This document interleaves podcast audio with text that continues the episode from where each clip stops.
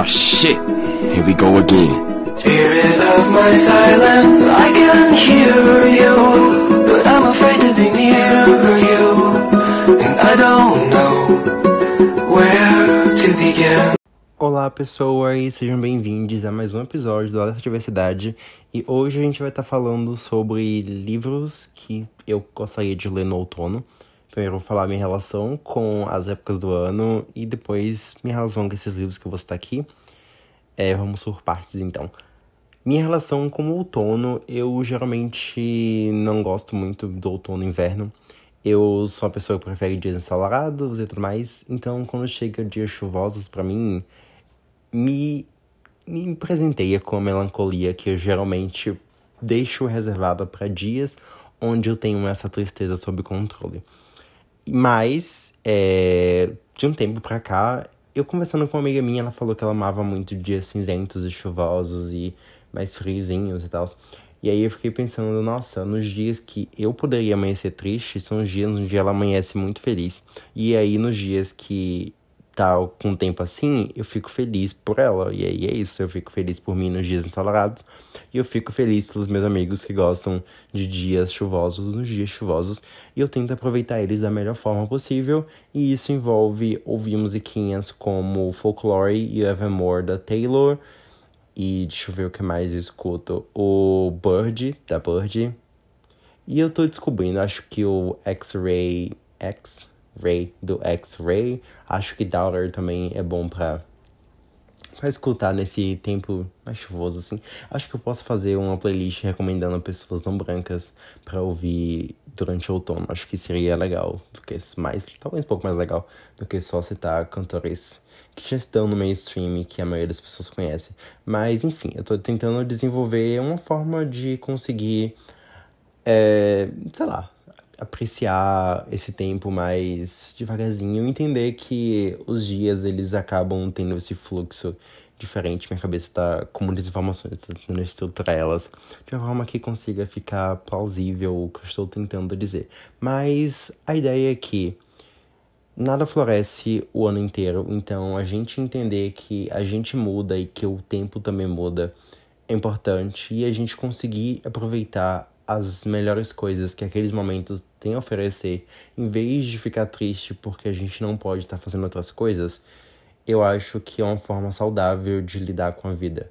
É, entender que, por exemplo, é uma coisa que eu não sei se eu cheguei a falar isso em algum episódio do podcast, mas é uma coisa que eu penso bastante, é sobre como algumas frutas elas têm épocas determinadas, determinadas do ano e que com a modernidade a gente meio que tem acesso a tudo, acho que o tempo inteiro, praticamente.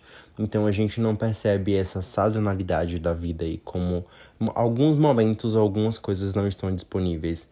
Né? Então eu acho que quando a gente começa a entender, tem uma frase, não lembro de quem, mas que quando que fala assim, quando o homem ele esquece ou ele desaprende o tempo da Terra, ele desaprende o tempo da vida, o tempo da sua própria existência.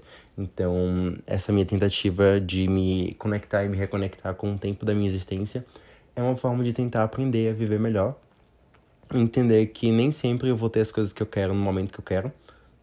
E isso me ajuda a poder abraçar e me confortar naquilo que está disponível naquele momento, fazendo as coisas mais perfeitas para aquele momento. Então eu separei alguns livros que eu tenho e-book, com certeza tem muitos mais livros que seriam legais de ler durante o outono. É, eu vou tentar vou fazer mais vídeos, vou fazer um vídeo sobre isso pro meu canal do YouTube. Não sei quando vai sair, mas espero que saia durante o, o outono. Vou falar lá eu vou falar livros que eu tenho em casa, físicos, que eu gostaria de ler durante o outono. E aqui eu dividi os livros em quatro blocos, que seria Melancolia, Elementos Fantásticos, Terror e Poemas.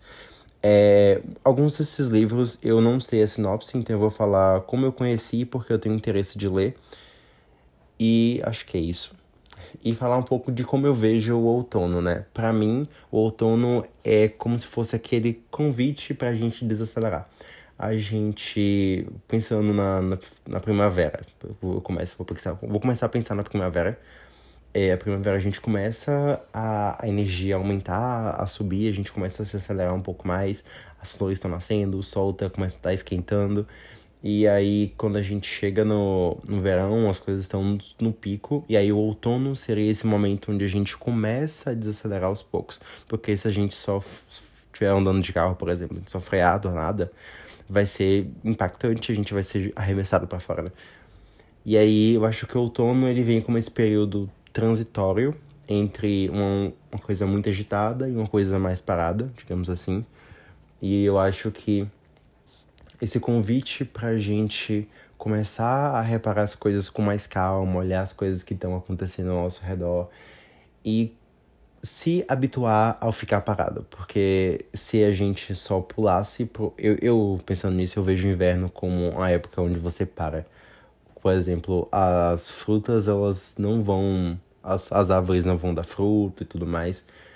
É, um exemplo, eu jogo Stardew Valley. Tem um tempo que eu não jogo, mas quando eu jogava Stardew Valley, no inverno a gente não pode plantar coisas, sabe? Então, para mim, era a estação que eu menos gostava, porque é uma estação que não rendia bem. Eu tinha que procurar outras coisas para fazer durante o inverno, porque geralmente eu gostava mais das outras épocas do ano, como primavera e verão, porque dava para plantar e tem bastante movimentação no jogo durante essa época. Mas aí no outono, na nossa vida real, também esse período antes do inverno, já que o inverno a gente para, o outono seria esse processo de ir devagar. E nesse devagar, eu acho que o outono ele oferece uma melancolia especial é, tem uma música da Florence que ela fala que tem um tipo especial de tristeza que parece vir junto com a primavera. E eu acho que também tem um tipo especial de tristeza que parece que vem junto com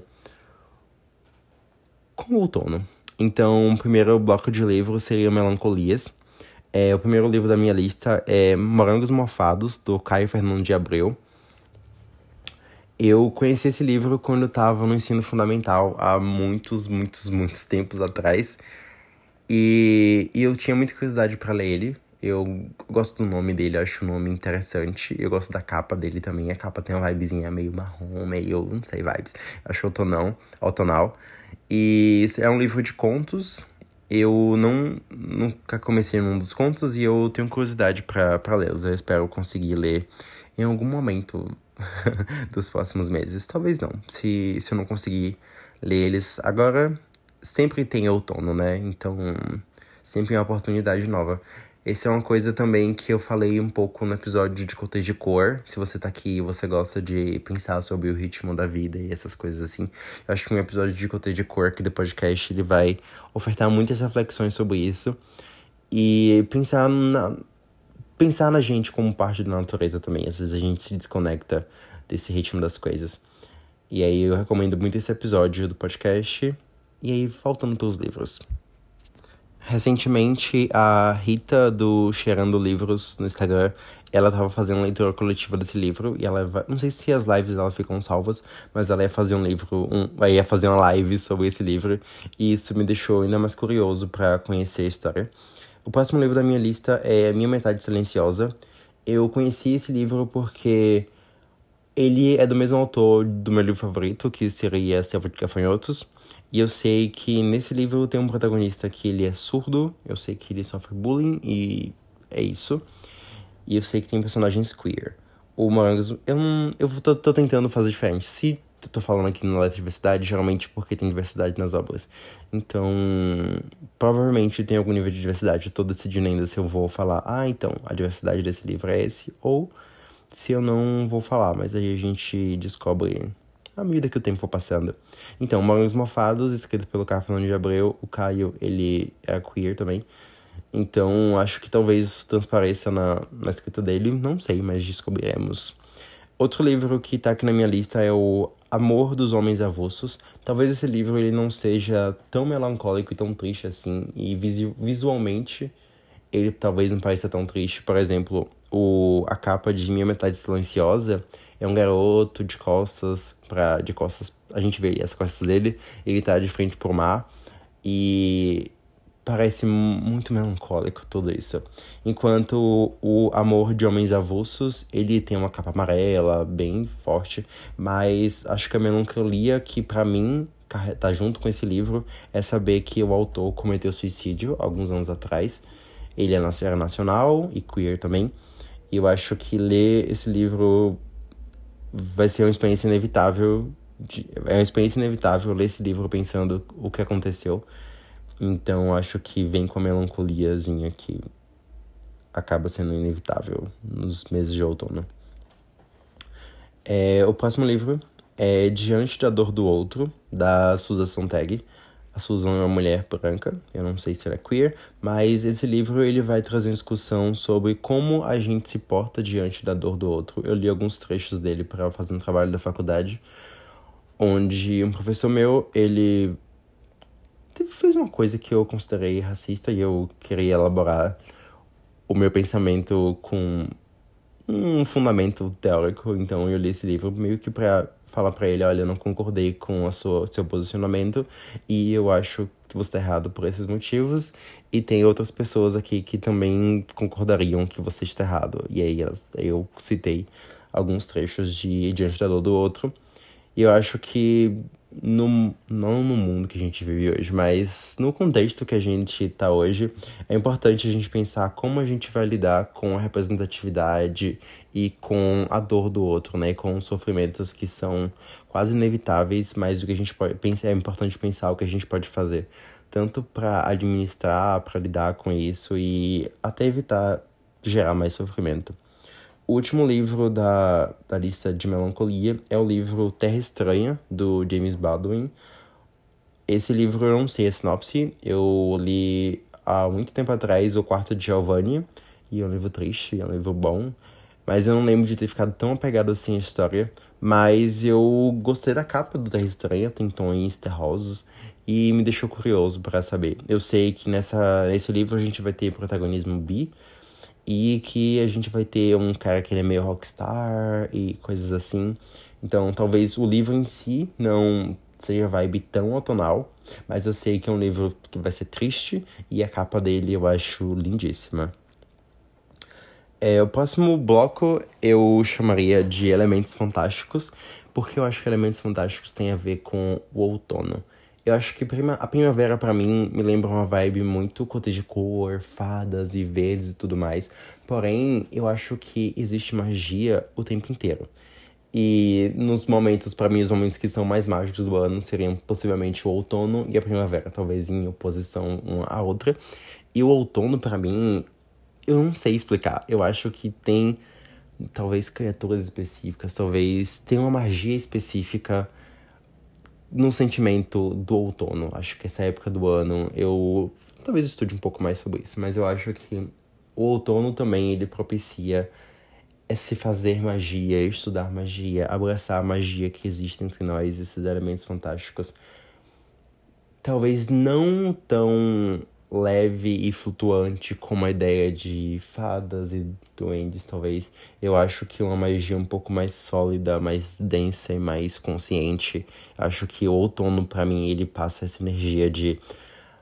É, um, é uma magia que você estuda sobre, que você vai atrás, que você pesquisa, que ela exige um pouco mais de esforço. Enquanto para mim a primavera é uma energia de magia muito inocente.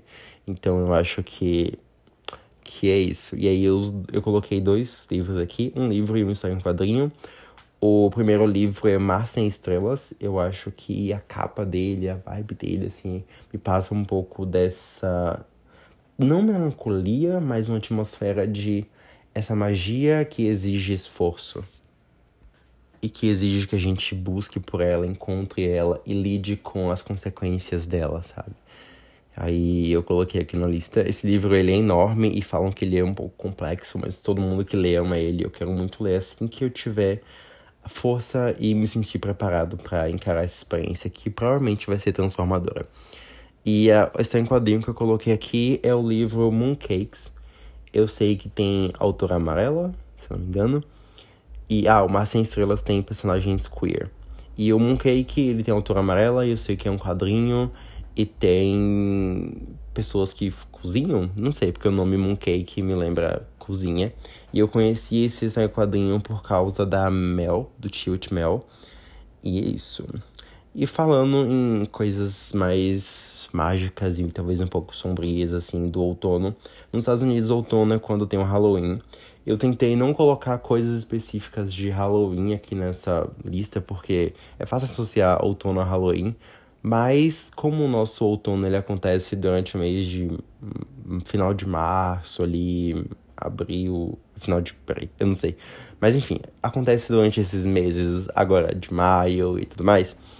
Eu acho que é válido a gente pensar num, num terror que seja um pouco mais voltado, mais palpável para nossa realidade. Não sei dizer muito bem exatamente o que eu queria dizer com isso, mas um terror diferente, que não seja um terror tão Halloween-zesco. não sei como dizer isso. Mas enfim, os que eu coloquei aqui na lista foi Assombração na Casa da Colina, que eu conheci esse livro por causa da série, que é A Maldição da Residência Rio. E eu já vi a série, eu amo a série, e eu já eu amo muito o primeiro parágrafo do livro, que eu não, não sei repetir agora, mas na minha cabeça ele é muito, muito incrível. Eu não li mais que isso, eu sei que o livro é diferente da, da série e que fica um pouco mais próximo do filme que tem. E eu coloquei aqui nessa lista porque há boatos, talvez não tão boatos assim, mas existem histórias de que a Shirley Jackson ela era queer, então eu acho interessante. E se eu não me engano, não tem personagem queer nesse livro também. Se não tiver, tudo bem também, mas talvez tenha. Eu acho que um diazinho chuvoso combina com a leitura de Assombração na Casa da Colina. Outro livro da lista é o Bom Filho, que é um livro de autora asiática. Que essa eu sei a sinopse, se eu não me engano. Eu vou falar o que eu lembro aqui. Eu sei que uma pessoa morre de uma família. E aí a outra pessoa que fica viva tem que investigar. Não sei se é a mãe que morre e o garoto não lembra de nada, ou se o menino morre e a mãe não lembra como ele morreu alguma coisa assim. E eu gosto da capa, eu acho que pode ser um livro tenso e, e bom, e não sei. Eu tenho curiosidade para esse livro. E o último livro do Bloquinho de Terror é o livro Horror Noir. Eu recebi esse livro da, da Dark Side. Muito obrigado, Dark Side. Um beijo. É, mandei mais mimos. E esse livro, ele vai ser uma tese de doutorado, uma coisa assim. Vai ser um livro de estudos, que é uma pesquisa de uma moça falando sobre a representação de pessoas pretas em filmes de terror. E eu acho que como outono para mim tem essa vibe de acho que dá até Dark Academia também dá para dá para colocar assim nessa essa ideia de, de outono, esses tons terrosos. Então, como para mim tem essa vibe de estudar e tudo mais, eu acho que Horror Noir, por mais que não seja literalmente um livro de terror, mas um livro sobre filmes de terror e tudo mais. Acho que vale a recomendação aí. Eu gostaria de, de lê-lo durante o outono, mas qualquer momento do ano também é válido. E para encerrar aqui a listinha, é, eu coloquei quatro livros de poemas. Eu acho que como essa época do ano é esse convite para desacelerar, para perceber a vida de outra forma, eu acho que alguns poemas que tragam essa vibe melancólica e que vão fazer a gente pensar na vida e se, se assentar no nosso próprio corpo. Eu acho que poemas, toda, talvez toda época do ano combine com poemas, mas eu acho que mais outono e primavera. Então, os que eu notei aqui foi Folhas da Relva, do Walt Watchman, acho que é assim o nome dele. Eu conheci esse livro por causa de Cidade de Papel. É o livro que o Quentin acha na, no quarto da, da guria lá, que eu esqueci o nome dela, é a Margot. Acho que é a Margot, que o Quentin acha num quarto da, da Margot, que ele começa a caçar pistas. E esse livro ele é escrito por um homem gay, ele acho que eu acho que ele é gay, eu sei que ele é queer. E tem poemas aquilianos no próprio livro, segundo informações que eu achei no Google. Como eu descobri que o Watch Whitman ele era queer? Porque eu tava no Gays The World, Gays the World? Acho que é Gays the World. E aí eu vi esse livro lá e eu pensei, ué, eles não colocariam um livro de uma pessoa que não é queer aqui. E aí eu comprei um outro livro de poemas dele, que é Alone at the Beach at Night, uma coisa assim. E aí eu pensei, não, mas eu quero muito ler Folhas da Relva também. E aí eu coloquei Folhas da Relva aqui na lista. Eu já comecei a ler há muitos anos atrás. Dia eu gosto de ler poemas tomando café da manhã. E aí um dia eu tava tomando café da manhã e eu decidi começá-lo. Eu não entendi muita coisa não. Mas se eu for voltar a ler, eu vou começar do começo. É, o próximo livro de poemas é o livro Sea of Strange, da Long Live. É, esse livro eu, eu, comecei a ler tem muito tempo, acho que talvez seja no ano passado eu comecei a ler. Eu li até metade deles, poemas eu tava gostando muito, alguns gostando, tipo, muito mesmo, alguns ficaram comigo e eu fiquei, caraca, que poema incrível. E eu acho que ele passa essa melancoliazinha que o outono oferece pra gente, então eu quero muito voltar para terminar de ler. E falando no rei da melancolia, da tristeza, da depressão, que é o queridíssimo Ocean Vong. Ocean Vong tem dois livros de poema. Ele, Ocean Vong é o autor de Sob a Terra Somos Belos por um Instante, e ele tem dois livros de poemas, que seria o Times a Mother e Céu Noturno Crivado de Balas. Eu já comecei ambos, eu já li uma parte mais ou menos significativa de ambos, e eu quero voltar para terminar. O, tanto o Sea of Strangers quanto os livros do Shovong são de autores asiáticos. Então, fica aí a recomendação. E esses foram os livros que eu tenho no e-book e eu separei para ler durante o outono. Provavelmente eu tenho mais que eu vou pesquisar depois. Mas é isso, essas foram as recomendações de hoje. Espero que esse episódio tenha despertado em vocês essa vontade de desacelerar um pouco mais e curtir as coisas do momento, né? Viver um pouco tematicamente. Eu acho que isso pode fazer bem para nossa saúde mental. É isso. Se você tiver mais recomendações de livros para ler no outono, você pode me mandar mensagem nas redes sociais. Meus links e arrobas vão estar na descrição. Eu tenho também um projeto no Catarse. E vai na descrição e você pode me apoiar a partir de 5 reais. E é isso, pessoas. Um beijão e até mais.